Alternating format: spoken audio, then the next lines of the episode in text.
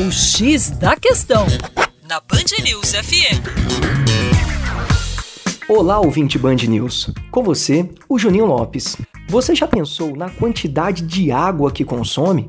De acordo com a Organização das Nações Unidas, a ONU, cada pessoa gasta em média cerca de 110 litros de água por dia. Isso de forma direta. Segundo a própria ONU, esse é o volume considerado para atender às necessidades de ingestão, de higiene pessoal, de preparação de alimentos e limpeza em geral. Mas o que muita gente não leva em consideração é a água utilizada no processo de produção de tudo aquilo que consumimos, como por exemplo, alimentos, roupas, livros e assim vai.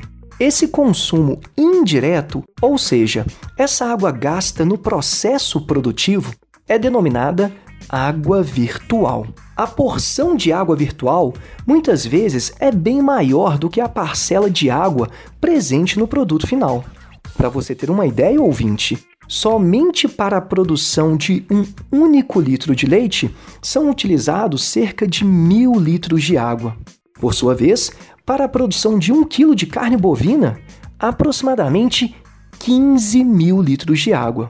E o interessante nessa história é que o Brasil, sendo um dos maiores exportadores de grãos do mundo e também um grande exportador de carne, torna-se um grande exportador de água virtual. Agora, se juntarmos a água virtual com aquela água utilizada diretamente, teremos o um indicador que é conhecido como pegada hídrica, ou seja, o seu impacto hídrico analisado na forma mais ampla. Para mais, acesse educaçãoforadacaixa.com. Um abraço!